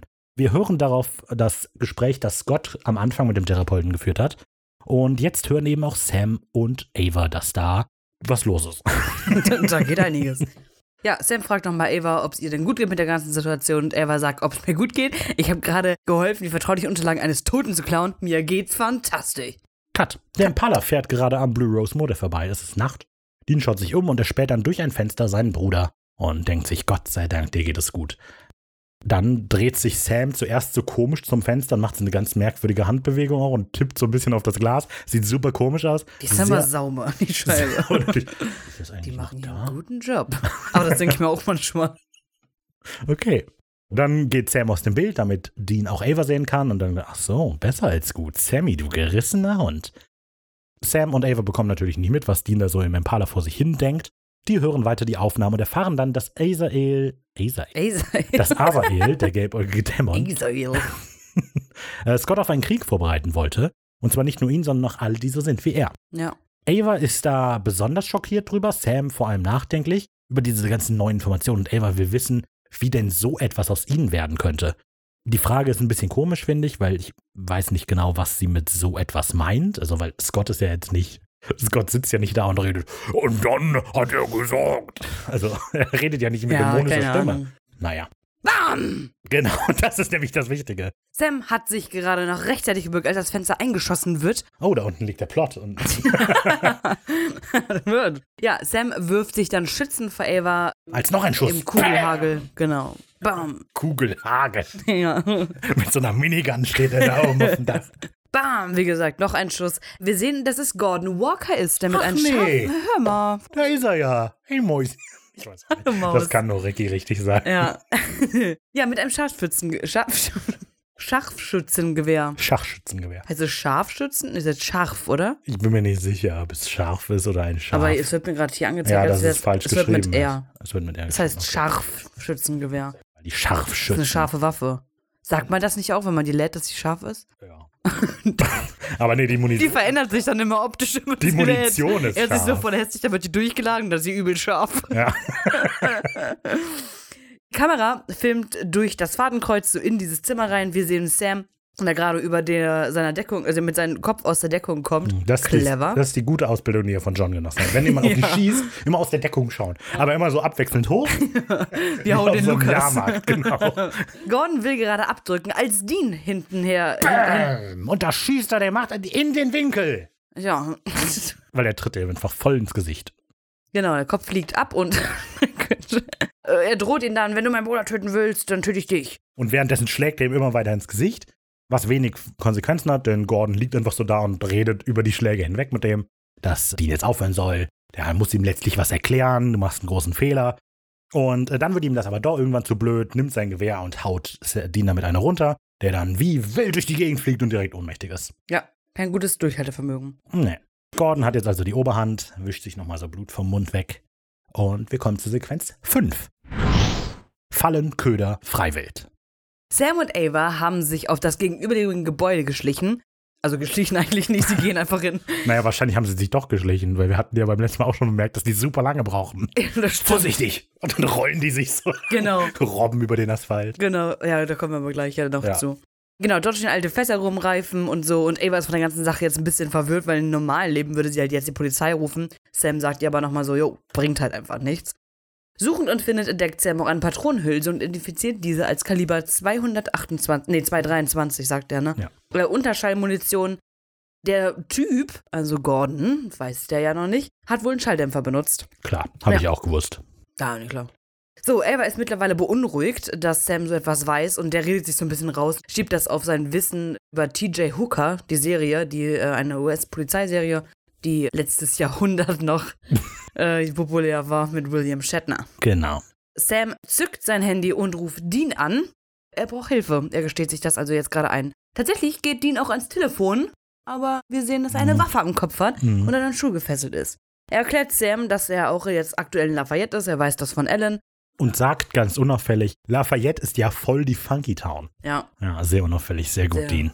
An der Stelle, Ricarda hatte sich ja schon im Ersteindruck so ein bisschen, hatte ein bisschen kritisiert, dass da so wenig tatsächliche Konsequenz aus dieser Trennung von den beiden ist. Und ich habe überlegt, wenn man wollen würde, dass es diese Trennung langwieriger ist, dann äh, hätte Sam jetzt auf dem Dach zum Beispiel Deans Handy finden können. Er ruft Dean an und dann klingelt das Handy auf dem Dach und so, dass Sam denkt, oh Gott, es war Dean, der hier auf mich geschossen hat. Dean schnell hoch und holt das. Äh, Entschuldigung, das habe ich hier vergessen. Oh, da muss ich ran, sorry. Ja, Aber nein, ja, ja, fand ich jetzt nicht so die gute Idee, aber okay. ähm, so, Sam fand ich beim letzten Mal schon doof, Raphael. Warum hast du das Ja, nochmal gesagt? so. Sam erzählt Dean, dass auf ihn geschossen worden ist und sie nun herausfinden müssen, wer das war. Dean schaut zu Gordon hoch und sagt Sam, dass er aktuell in der Monroe Street 5637 ist und Sam soll doch einfach mal vorbeikommen. Mhm. Ja. Gordon legt dann für Dean auf und auch Sam legt auf, schaut beunruhigt zu Ava und erklärt ihr, dass Funky Town ein Codewort ist, das Dean immer nur benutzt, wenn er eine Waffe am Kopf hat. Ava fragt nach, ein Codewort. Ich finde das einfach aus schreiberischer Sicht sehr nett gelöst, denn Ava fragt natürlich nicht ein Codewort, um zu wissen, warum ausgerechnet Funky, War Funky Town das Codewort ist, sondern warum die ein Codewort haben und dann auch noch für so eine Situation. Aber für Sam, für den das ganz normal ist, antwortet halt, ja, Funky Town hat sich halt Dean ausgedacht. Ja. Also. Und äh, das ist schön, dass die Hattest du halt, eigentlich gar nicht verstanden, aber stimmt eigentlich, ja. ja, dass die so, die leben halt in anderen Welten. Ja, Während Ava ein bisschen verdutzt ist über diese Art der Kommunikation, schreibt Sam die Adresse noch schnell auf einem Blog des Blue Rose Motels, weil er hat einfach mal auf Verdacht diesen Blog und ein Kuli mitgenommen.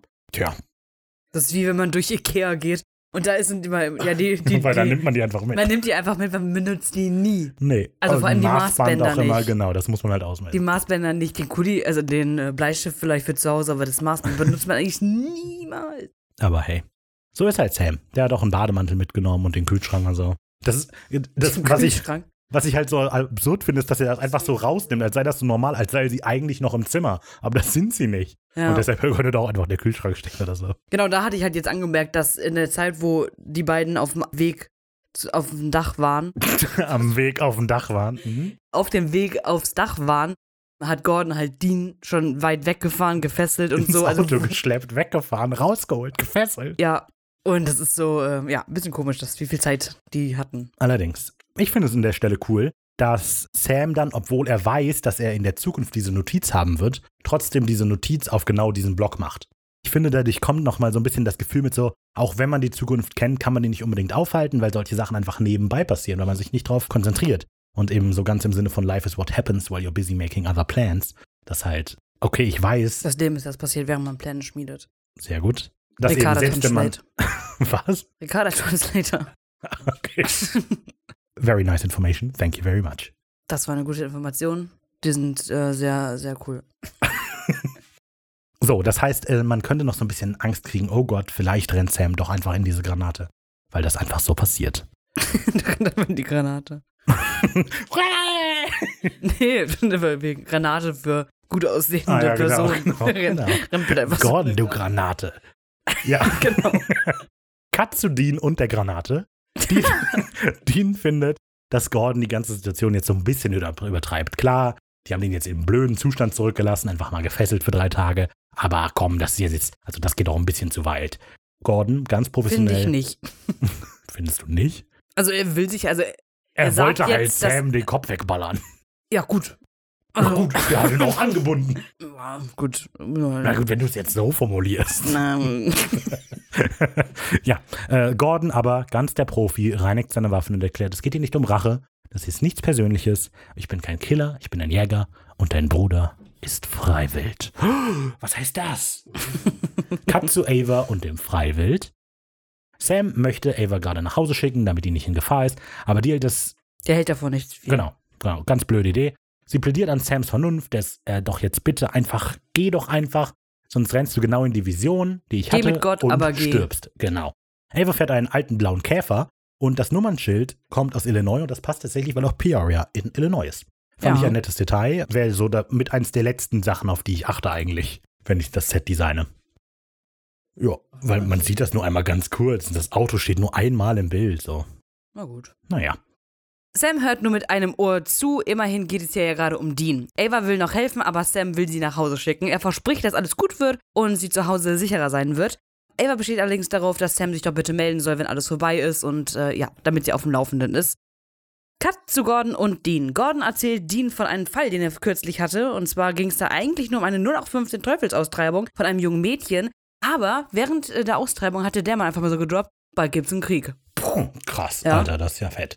Ja, die Information hat dann die Neugier von Gordon geweckt und äh, hat sich das richtige Werkzeug äh, geholt, um die richtigen Informationen aus den Dämon rauszukriegen. Das bedeutet mehr oder weniger, er hat die Person gefoltert. Dean fragt dann nochmal nach, ja, was ist denn alles aus Mädchen geworden, was besessen war? Lebt das noch? Aber der Gordon verneint das nur. Alles nicht beschafft. Verdammter Dönenbrut, sagt Dean daraufhin. Gordon ist not amused über die- diesen Ausdruck und knallt Dean erstmal dafür eine.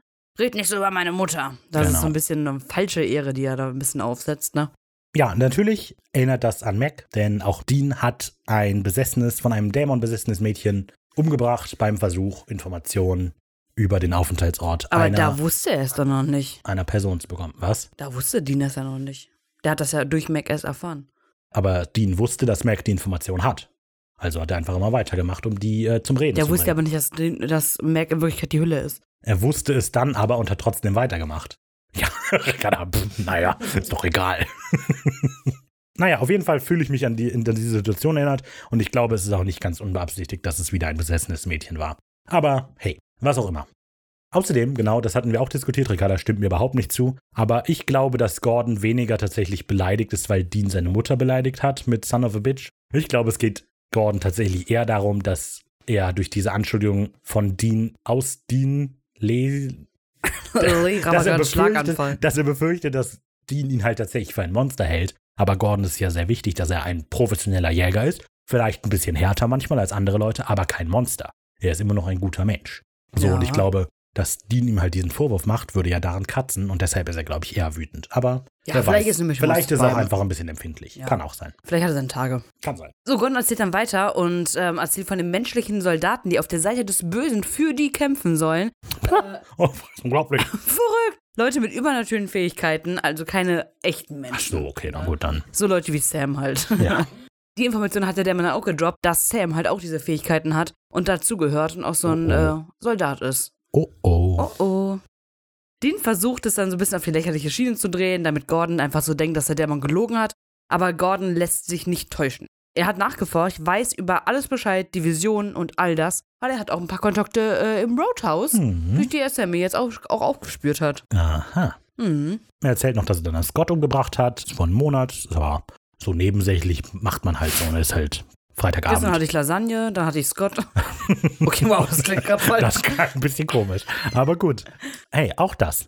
Dean will wissen, ob Scott denn irgendjemanden getötet hat, bevor Gordon ihn getötet hat. Und Gordon so, ja, also, also jetzt eine Katze, aber jetzt nicht direkt einen Menschen, so, aber who cares? Das war halt jetzt gerade der Anfang, das fängt vielleicht harmlos an, aber irgendwann wird das hier noch übel. Man muss das so früh wie möglich stoppen, die Leute müssen ausgelöscht werden und mit diesen Leuten meine ich auch Sam. Tut mir sehr leid, aber klick, klick, er lädt die Waffe durch, um seinen Punkt nochmal zu unterstreichen.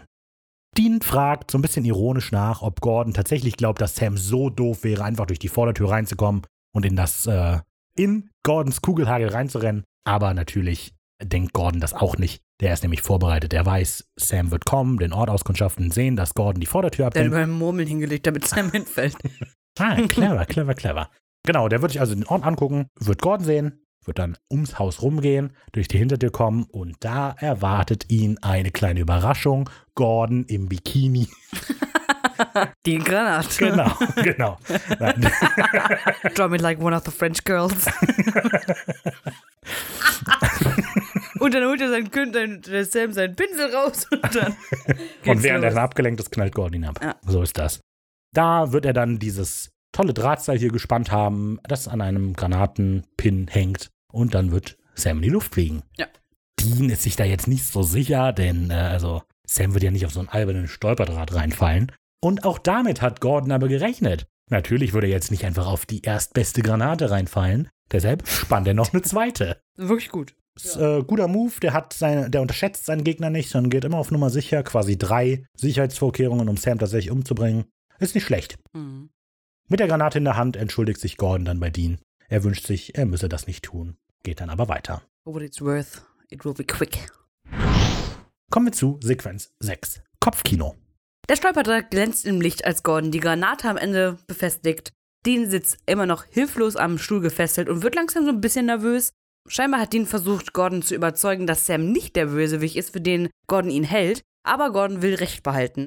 Er weiß, Sam wird zum Monster werden, er weiß nicht wann, aber irgendwann. Genau, und er weiß auch nicht wie. er weiß auch nicht wie, das Mhm. stimmt, ja. Dean wird lauter und versucht Gordon weiterhin klarzumachen, dass all sein Wissen halt nur Spekulation ist und keine basierten Fakten so. Es gibt noch keine Studien darüber, Gordon. Genau. Und äh, das ist natürlich so ein bisschen eine Reminiszenz an die letzte Folge, in der ja Sarah äh, Dean in einer ähnlichen Position war. Reminiszenz, da der ja. mein aber- Word of the Day. Reminiszenz. Genau, denn auch da war ja Dean in einer Situation, in der er eine Entscheidung treffen musste über das Leben eines anderen, basierend auf der Möglichkeit, dass sie böse werden. Da hat sich Dean dann ja in der Vision noch äh, dazu entschieden, den Dwayne abzuknallen. Und dann im echten Leben hat er es nicht getan, eben weil er nicht anhand einer Befürchtung darüber entscheiden wollen würde, dass dieser Mensch stirbt. Ja, ist gut. Danke. Gon ist ein bisschen überrascht davon, dass Dean jetzt hier diese emotionale Seite hat. Um so seinen Gedankengang so ein bisschen nachvollziehbar zu machen, erklärt er eben anhand des Beispiels des kleinen Hitlers, dass eben ja auch Dean, wenn der jetzt im Auto sitzen würde und neben ihm sitzt, Hitler, als er noch ein dämlicher, beschissener kleiner Künstler war, Zitat an dieser Stelle, ähm, dann würde er den ja auch du töten. siehst das alles anders, ne? Nein, nein. Also ich find's gut, schieß mich. Ne? Ich fand den nicht so schlimm. Nein, nein, nein. Aber so sagt das eben Gordon. Gordon möchte auch zeigen, dass auch er nicht mit Hitler sympathisiert. So, dann würde Dean ja mit dem Wissen, was der tun würde, den ja auch einmal töten.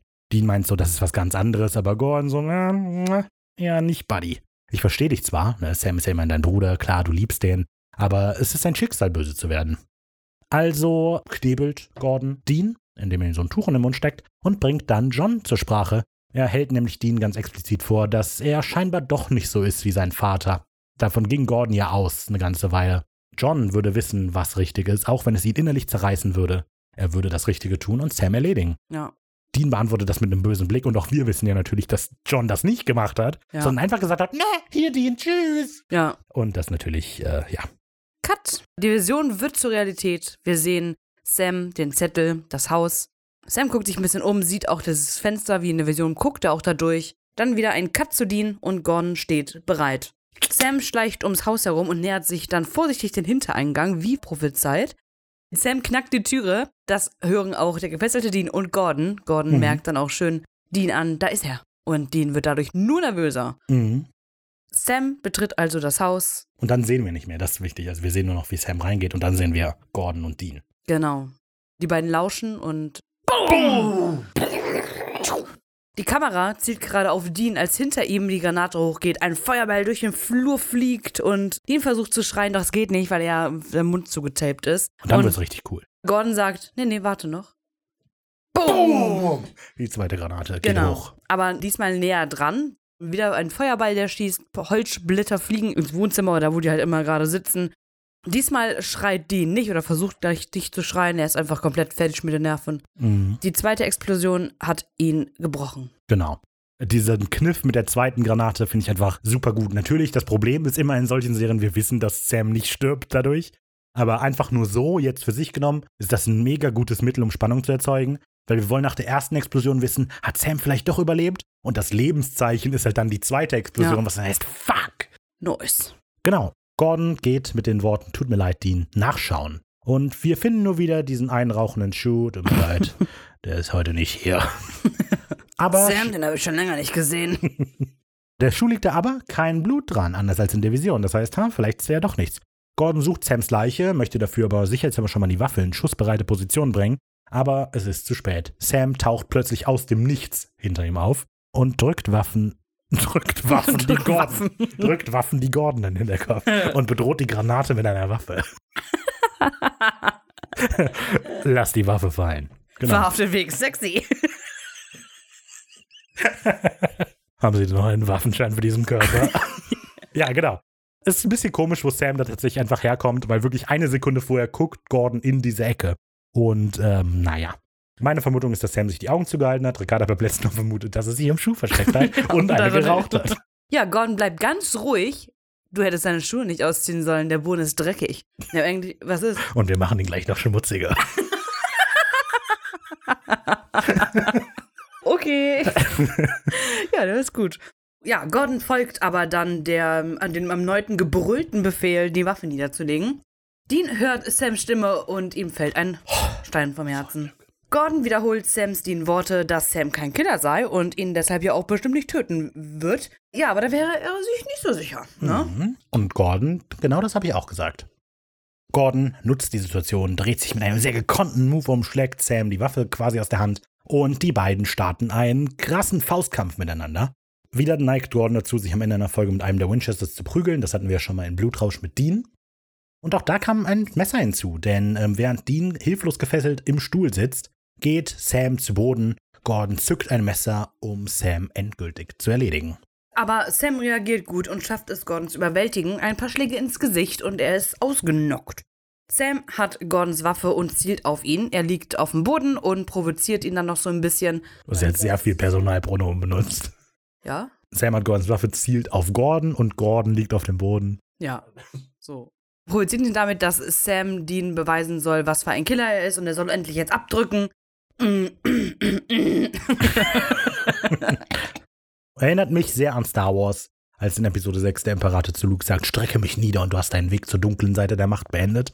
Denn auch hier beginnt die Folge, als die sich am Fluss unterhalten, damit, dass Sam so zu Dean meint, was glaub, glaubst du, ich gehe auf Wechsel auf die dunkle Seite oder sowas in der Art. Und dann könnte das natürlich eine Anspielung so ein bisschen darauf sein. Oder vielleicht wurde das rückwirkend eingebaut. Ich, es hat mich auf jeden Fall an Star Wars erinnert. Das möchte ich damit sagen. Sammy macht es aber Gordon nicht so leicht, um das einfach zu beweisen, dass er ein Monster ist. Er sagt nur Sammy, dann haut er ihn au, haut er ihn mit dem Gewehrkolben ins Gesicht, knockt ihn aus. Kolben. so ein das nicht der. Gewehrkolben? Ich weiß es nicht. Ich glaube schon. Schlägt ihm auf jeden Fall mit dem Gewehr ins Gesicht. Ich heiße Sam. Cooler Nice. Typ. Hat er sich vorbereitet, das zu sagen. Ja. So, Sam befreit jetzt Dean, der immer noch gefesselt im Stuhl sitzt. Die Fessel waren aber nicht so gut. War ja das es war Gelbe einfach vom nur, ein Ei. umgele einfach nur ein umgelegtes Seil. Hoffentlich merkt er das nie. Ja. Sam ist sehr erschöpft. Dean schaut sich dann nochmal die Wunden im Gesicht von Sammy an. Das macht ihn dann ziemlich aggressiv und will sich nochmal Gordon vorknöpfen. Aber Sam hält ihn auf und sagt, nee, nee, die Sache mit Gordon ist geregelt. Alles cool. Ja. Ich habe das Gefühl, dass der Eindruck erweckt werden soll, dass Dean glaubt, dass Sam Gordon getötet hat. Aber ich, das kommt, wenn das der, die, Intention ist, finde ich, kommt das nicht so richtig rüber. Allein schon, weil wir wissen, dass es nicht getan hat. Ja, ja, find's auch nicht so richtig. Na gut, Sam und Dean verlassen also jetzt gemeinsam das alte, brüchige Haus. Da platzt Gordon aus der Eingangstür und schießt wie ein Irrer mit der Waffe von Sam. Oh. Die er ja, ja, weil Sam hat ja die von Gordon genommen. In die grobe Richtung der zwei Brüder. Die beiden sprinten also los und verstecken sich hinter einem Hügel. Mehr oder weniger rhetorisch fragt Dean Sam, das nennst du geregelt? Aber Sam sagt Ganz nur, cool. vertrau mir, vertrau mir. Nehmen Sie die Hände hoch, legen Sie die Waffen weg. Richtig, denn die Polizei ist gekommen und will Gordon gerade festnehmen. Dieser ist sehr überrascht von dem Move. Sam hatte einen anonymen Tipp gegeben. Die Polizei untersucht Gordons Wagen und findet auch noch das Waffenarsenal, was er versteckt hat. Du bist ein braver, rechtschaffener Bürger, Sam. Sagt die noch, genau. Nee, Gordon. der Polizist nickt in die Sagt Kamera. Ash, der war auch dabei. sagt Ash. Boah, geil. Auf dem Polizeiauto steht LMPD Und soweit ich das herausgefunden habe, ist das eigentlich das Louisville Metropolitan Police Department in Kentucky und nicht das in Lafayette, weil das ist wohl das LPD. Aber es kann auch sein, dass die Information nicht richtig ist. So, damit ist die Sequenz vorbei und ich möchte aber hier hervorheben, was ich besonders gut finde hieran, dass Dean während dieser ganzen Sequenz hilflos mit ansehen muss, beziehungsweise mit anhören muss, wie Sam eine Situation alleine bewältigen muss, die er auch noch selber ausgelöst hat. Also, weil letztlich ist ja Dean der Verursacher für die Situation. Jetzt mal etwas vereinfacht vielleicht erzählt, aber Dean hat sich halt gefangen nehmen lassen und deshalb muss Sam kommen. Und Dean hat ja die ganze Zeit Angst, dass Sam auf sich alleine gestellt sein könnte und mit der Situation nicht klarkommt. Und Dean ist jetzt hier in einer Lage, in der er das mit ansehen muss. Zu einem auf der professionellen Ebene, dass er eben befürchtet, dass die Jäger wegen Sams Anderssein Sam jagen werden, aber dann eben auch, weil er befürchtet, dass Sam ohne ihn einfach in den Hinterhalt tappen könnte. Und dann aber auch auf der menschlichen Ebene, dass Dean immer im Hinterkopf so diese leichte Befürchtung hat, dass Sam vielleicht doch so ein kaltblütiger Killer sein könnte Ja. und der dann, wenn er dann Gordon überwältigt, ihn vielleicht töten könnte.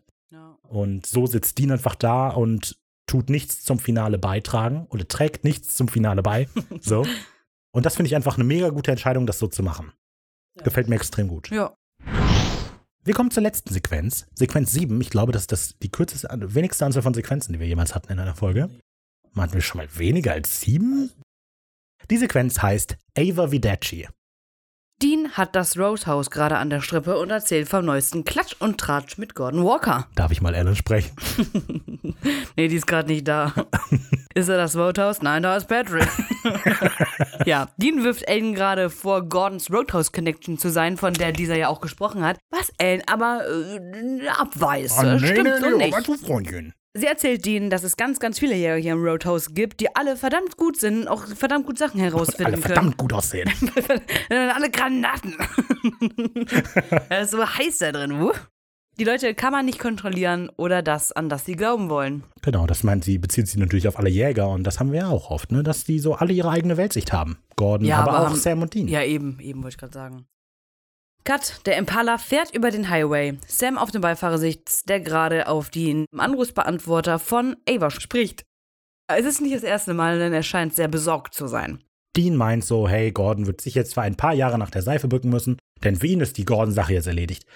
Für Sam nicht so richtig, der meint halt, ja, okay, gut, wenn die Polizei es schafft, den Mord an Scott Carey ihm anzuhängen und wenn Gordon nicht aus dem Knast ausbricht, kann ja alles passieren. Aber Dean, der will das alles nicht hören. Das ist, komm, die Sache hat sich jetzt erledigt. Und dann möchte er auch vor allem, dass Sam nicht einfach nochmal einfach so, so ein Ding abziehen und einfach abhaut. Ja, berechtigt. Das ist auch einfach assi gewesen. Ja. Und deshalb schlägt er als nächstes Ziel Amsterdam vor. Ich habe gehört, die Coffeeshops verkaufen noch nicht mal Kaffee. Diese Aussage ist korrekt. Sehr gut. Ricarda Markreiter, Auslandskorrespondentin. Genau. Ja, wir, ähm, wie gesagt, in, Ja. unseren, in unserem neuen Feature ähm, gibt es auch die Amsterdam-Reise für euch. Denn Dean hat den ganzen Job einfach leid. Er hat das ja schon ein paar Mal gesagt. Aber komm hier, wir bekommen keine Bezahlung. Wir, uns wird nie richtig gedankt. Alles, was wir haben, ist Ärger von der ganzen Sache. Das ist jetzt echt doof. Mm, Aber Sam erinnert ihn daran, dass es ja kein Job ist, den sie ja machen. Das ist ihre Berufung. Letztlich ihr Schicksal. Aber daran glaubt ihn nicht. Sowas wie Schicksal, das ist nichts für den du.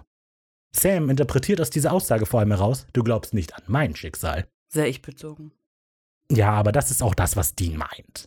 Also ich bin mir sehr sicher, dass. Ja, aber kann er es nicht einfach mal gut sein lassen? Warum musste er jetzt wieder die, diese Streitschiene fahren? Wer weiß doch, die müssen ja darüber reden. Und ich finde, Dean neigt halt Ja, dazu. soll er wieder aussteigen? aber Dean neigt halt dazu, einfach nicht über so Sachen zu reden und irgendwann Er müssen sie halt grad. darüber reden. Ja, nee, eben nicht. Dean will ja wieder einfach nach Amsterdam abhauen. wieder. Nicht schon wieder, Dean. Dean, Dean? Du bist du? wieder. genau. Wo kommt der Joint her? Oh, ich, ich bin schlafwandel. ja. nee, genau. Dean neigt eben dazu, dass er nicht immer sowas überreden will. Und dass Sam da das hier nochmal explizit ausspricht, hilft ja, um über das Thema zu reden. Denn. Sam möchte eigentlich darauf hinaus, weglaufen von dieser ganzen Sache. Das bringt einfach nichts, das macht immer nur schlimmer. Er erinnert an sich selber, der ja nach Stanford abgehauen ist und äh, das Einzige, was ihm das gebracht hat, ist ein toter Mensch an der Decke seines Apartments. Ungewöhnliche Das war eine sehr lange Pause, die du gerade noch gemacht hast. Ich habe gerade überlegt, Ein wie ich das Mensch. noch. Ich habe überlegt, wie ich das noch zurückbringen kann auf die richtige Formulierung. Hat nur halb geklappt. Ja. Er sagt halt nur nach Kalifornien, muss man dazu sagen. Ich hatte es nämlich erst auf Vogelscheuche bezogen, als er dann nach Kalifornien abhauen wollte. Aber da wollte er gleich nicht nach Kalifornien, oder? Alle Wege führen nach nach Kalifornien. Ah, okay, So. klar, das ist ja das berühmte Sprichwort. Alle Wege führen nach oben, irgendwann zurück nach Köln.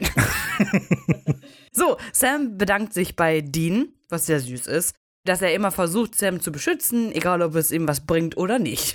Genau. ja, aber Sam wird auf jeden Fall weiter jagen und weiter versuchen herauszufinden, was hier gerade abgeht. Wenn Dean ihn also beschützen will, muss er leider, wohl über übel, bei ihm bleiben. Ja. Ich finde es einen sehr wichtigen Punkt in dieser Geschichte oder in der ganzen Folge, dass Sam sich bei Dean bedankt, Ja. weil was er damit anerkennt, ist, dass Dean sein Bestes getan hat die ganze Zeit. Also er wirft ihm ja am Anfang noch vor, wie egoistisch das ist, dass er Sam nichts davon erzählt. Aber er hat eben jetzt eingesehen, Dean will, Dean will den einfach nur beschützen. Ihm geht es immer nur darum, dass es Sam möglichst gut geht. Und dadurch, dass Sam das jetzt anerkennt, erkennt er auch irgendwie an, dass es dumm war, von ihm einfach wegzurennen. Ach. Super, Sam! er müsste Dean Top. jetzt ranfahren, aussteigen und mal Zehn klatschen. Punkte. Toll! Zehn Punkte für Gryffindor. ja, genau. genau. Der hat es ja also mit, damit anerkannt und das ist natürlich super schön. Sam ruft noch einmal bei Ava an, landet aber wieder auf dem Anrufbeantworter, legt auf und hat einen sehr sorgenvollen Blick drauf. Das bemerkt natürlich auch Dean. Und Sam fragt nach, ähm, wie lange es denn wohl nach Prioria ist. Ja. Also er hat vor allem ein schlechtes Gefühl und ich glaube auch Gewissen, weil er ja derjenige war, der sie weggeschickt hat. Ja, ja. Oh, das stimmt, stimmt. Die zwei sind dann scheinbar nach Prioria gefahren. Peoria, nicht Prioria. Ah ja. Die zwei kommen dann schließlich an dem Haus an, in dem Ava und Brady wohnen. Oder zumindest gewohnt haben. Oder in dem sie hoffen, dass sie da gewohnt haben. Weil die Adresse hat der hat jetzt eigentlich ja nicht gegeben, oder? Nee, ein bisschen stimmt. auf gut Glück einfach mal hat vorbeigegangen. Ash das herausgefunden. Ja, okay, das stimmt. Im Notfall war es Ash, alles gut. Die beiden untersuchen das Haus, rufen rum so, hey, hallo, wir sind hier, Pizza, ist keiner da? Und Pizza? ich weiß auch nicht. Die rennen halt rum und rufen, aber niemand Pizza, antwortet. Kartenspiel, äh, Tür. Schließlich finden sie auf dem Weg ins Schlafzimmer Blut. Viel Blut. Und dieses Blut kommt aus der Kehle von Brady, der ermordet im Bett liegt. Kehle aufgeschnitten. Tja, Sam und Dean. die ganze Zeit im Bett. Ja, das stimmt eigentlich. Ey, war nicht da. Hm, bleib Bleib ich hier. Ja, ähm, Sam und Dean beginnen sofort den Raum zu untersuchen. Und Dean findet, also, und während Sam sich im Schmuckkästchen umschaut, hier könnte ein Hinweis sein, findet Dean Schwefelspuren auf der Fensterbank. Da muss also ein Dämon ins Haus eingedrungen sein. Und vielleicht hat er ja auch Ava mitgenommen. In einer Blutlache findet Sam schließlich noch Avas Verlobungsring, schaut ihn an und ganz schockiert. Ava. Denn das bedeutet natürlich, das das bedeutet natürlich, dass Ava wohl in der Wohnung gewesen sein muss, noch nachdem Brady umgebracht wurde. Ja. Heißt Oder währenddessen. ja, ja, vielleicht hat Ava auch Brady umgebracht. Maybe. Ha. Also ich glaube, das war sogar mein erster Gedanke, als ich die das allererste Ja, Mal vor über mhm. zehn Jahren gesehen habe. Ja, könnte Wegen sein. Killer, weißt du? Killer, ich verstehe. Die Killers. Are Killers. we human? Are we dancers? Dancer. Ja, ich verstehe. Ich weiß genau, was du meinst. Okay, Cut to Black, die Folge ist vorbei. Ich finde die Folge sehr gut. Habe ich schon gesagt. Mir gefällt, mir gef ja, mir gefällt alles an der Folge irgendwie. Ich finde, man hätte die ein bisschen umstrukturieren können, um noch klarer die Parallelen zu machen zwischen Crow Tone und dieser Folge. Aber ich finde dennoch, dass wir sehr viele Ähnlichkeiten haben mit der vorherigen Folge und wir jetzt quasi die Wechselseite sehen von allem, was wir in Crow Tone hatten. Ich persönlich finde es auch immer nett, wenn die beiden einen Streit haben, der sie auseinanderführt und dann wieder zusammen. Aber Ricarda hat insofern recht, dass das ein bisschen. Es hat hier schon sehr wenig Konsequenzen, dass die beiden sich trennen. Ja, warum ist der Streit einfach nicht konsequent? Das ist ja nicht so, boah, ich bin wirklich zutiefst angepisst von dir. Und man merkt einfach nur voll, dass es einfach eine Überreaktion von Sam ist, dass er gegangen ist. Ja, natürlich. Dass der, ja. äh, das war seine emotionale Bewegung gerade, die ihn da getrieben hat und nicht die Überzeugung, dass er die nicht mag. ja, insofern ist aber halt auch gut, dass die dann am Ende wieder zusammenkommen und dass Sam eben durch die Entschuldigung oder den Dank anerkennt, was Dean für ihn tut. Insofern finde ich das alles sehr gut. Mir gefällt tatsächlich am besten diese Entscheidung, dass Dean angebunden ist, weil es eben das alles symbolisiert, vor, dass sich Dean, vor dem sich Dean so sorgt. Ja, nichts tun zu können, einfach nur zu, zu gucken, wie er stirbt. Ich finde Gordon immer spannend. Ich finde ihn als Bösewicht äh, super interessant. Einfach weil der von sich selber eben nicht glaubt, dass er böse ist, sondern dass er sehr vernünftig handelt. Ava finde ich sehr lustig oder ich finde die sehr, sehr gut geschrieben, ähm, sehr lustig geschrieben und ähm, ja, ich hoffe, dass sie nicht die Killerin ist. Ja, Gordon ist ja tatsächlich, äh, finde ich, auch ein guter Charakter. Also der bringt ja auch immer so Einflüsse ein, an die Dean ja auch gar nicht gedacht hat. Weil im Mhm. Endeffekt hat er ja irgendwo recht mit der Ja. Aussage, die er über Hitler da getroffen hat. Ja, ja. Also da hat er ja schon recht und Dean grübelt dann ja auch schon so ein bisschen. Also Gordon hat eine Wirkung auf die anderen. nee, Der zieht aber auch alle Blicke auf sich. Ist halt- wie, ist halt wie, wie, wie heißt das denn hier? Er hat eine Macht, von der er nicht weiß, dass er sie hat. Wie sagt man das denn, wie- wenn jemand so. Ich weiß nicht, was ich sagen will. Das ist, wenn jemand halt so gut aussieht, er hat, hat eine Macht, von der er nicht weiß, dass er. Also, ach, keine Ahnung. Ja, es ist nett. Ja, ist, ein netter, ist ein netter Typ. Hat auch einen guten Charakter. So, ansonsten ist die Folge an sich recht glatt, finde ich. Also sie ist auch recht leicht erzählt, muss man mal sagen. Mhm. Das ist keine, obwohl sie viele Cuts hat, finde ich. Also regietechnisch Ja, ja. hat die sehr viele Cuts, aber nicht irgendwie zu viel. So nicht, dass es Mhm. die Folge schlechter macht und man ab und zu mal verwirrt sein könnte. Mhm. Ja. Aber es ist eine sehr glatte Folge, recht rund. Ja. Ja, die hat einen guten Flow. Ja, gut, ja. Es ist halt trotzdem irgendwie nicht meine aller Lieblingsfolge, weil ich einfach diese The Thematik mit diesen übernatürlichen nicht mag. Quatsch. Okay. Das war, das war nicht, ernst. Okay. Ja, es hat auch eine Weile gedauert, bis, es das, bis das durchgekommen ist. Ja. Nee, äh, mit den, mit den äh, Soldaten. Mhm, Das okay. ist, was ich nicht so toll finde. Okay. Äh, aber das ist halt primär zweite Staffel, damit muss man leben. Leben und leben lassen, ne? Das sind ja auch die, also die ersten fünf Staffeln vielleicht. Sieben Staffeln, zehn Staffeln. Ja, so richtig geht's ja, Ja, ich jetzt weiß, was du meinst, hardcore um aber ja. diese. Mhm. Ja, findest du die Folge besser oder schlechter als Crowtown? Das würde mich jetzt mal interessieren. Ich finde, die Folgen kann man nicht wirklich miteinander vergleichen tatsächlich. Also sie haben Aber einfach in so. beiden Folgen ist charakterlich natürlich von den beiden oder von den Beteiligten was drin, aber diese Folge ist kein Fall, weißt du? Das ist kein Ja, okay, es ist aber Recherche. du musst ja, irgendwann wirst du die Folgen ranken müssen. Wird diese Folge Ja, vor Crowtown ne? ranken, äh, vor Ja, Crowtown nicht sein oder jetzt. dahinter? Ha? Vor oder dahinter, Ricky? Ich will mich nicht, ich weiß es nicht. Okay, für mich ist sie deutlich davor. Ja, ich glaube, das war ein gutes Fazit. Dann hoffe ich, dass diese Besprechung trotzdem noch irgendwie unterhaltsam war und nicht so gestelzt drüber kam. Oh, ich ja, glaube, es okay. war ja tatsächlich noch ganz okay, ne? Kommen wir zum Zitat der Woche. Woche.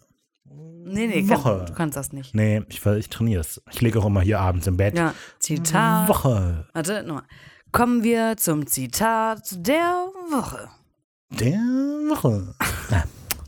Unglaublich. Ist einfach, ist zu gut. Ja. Zu gut. Also mein Zitat der Woche bleibt auch diese Folge, diese Aufnahme vom Roadhouse von Ash. Einfach mal, einfach nur, damit er dabei ist wieder.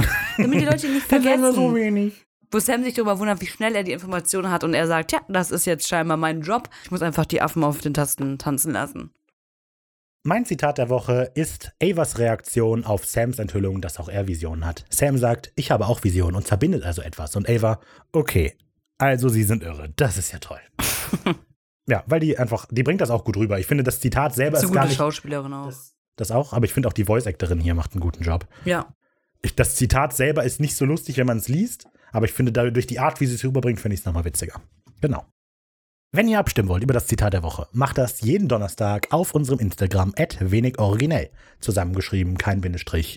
Unter dem gleichen Handle, wenig originell, findet ihr uns auch auf Facebook und Twitter. Schreibt uns gerne, kommentiert, liked, macht was ihr wollt. Wir freuen uns über alles, was ihr macht. Das stimmt auch Über nicht. alles. Das stimmt jetzt Wir eigentlich freuen uns auch über nicht. jeden Tag, den ihr aufsteht. Tun wir wirklich. Ja, ist so. Wenn ihr Social Media nicht so toll findet oder diese klassischen Sachen, bei den ganzen neuen, hippen Sachen sind wir gar nicht, da sind wir viel zu alt für Regie und ich. Wenn das nichts für euch ist, schreibt uns eine E-Mail kontakt wenig-originell.de oder folgt der Einladung in der Beschreibung auf unseren Discord-Server. Dann müsst ihr euch einmal mit eurer E-Mail anmelden, wenn ihr keinen Account habt und dann könnt ihr mit uns und anderen Leuten der Community über Supernatural, eine Folge oder über irgendwas anderes reden, wenn Ich ihr war wollt. sehr lange nicht mehr auf dem Discord. Och, okay. Geht's ab da gerade, Nein, im Moment ist es sehr still. oder? Habe ich Mhm. mir auch gedacht. Oh, Anne ist auch wohl krank, hat sie geschrieben. Gute Besserung. Oh, gute Besserung. Okay, damit bin ich durch mit diesen Plugs. Dann hören wir uns nächste Woche wieder zu der Folge Spielsachen. Das klingt ja entspannt. Schön. Playthings. Ja. Gute Folge. Die nächste Folge Bällebad. äh, alles Gute, bleibt gesund, stay tuned. Happy Birthday. Nee. Irgendjemand wird Geburtstag haben. Ja, ich Die hatte jetzt Geburtstag. freuen. Ja, stimmt. Ricardo hatte vor gar nicht allzu langer Zeit Geburtstag. Ja, aber ähm, nee, schneid das raus, nachher gratulieren mir die Leute. Nee, Du hast mir auch, du hast auch einfach meinen Geburtstag rausgeplaudert. Da, deiner steht auf Facebook. Verabschiede dich jetzt. Aber das steht nicht auf Facebook. Okay, dann nicht. Dann steht er halt an der Hauswand. Verabschiede dich grad- jetzt. Ja, ähm, dann würde ich sagen, bis dahin. Wir haben eine Menge zu tun. Das geht an den Raphael aus dem Schnitt. Der, äh, ähm, Wer das hört, ist doof. Und diese Biene, die ich meine, nennt sich Maya. Hier ist die Werbung.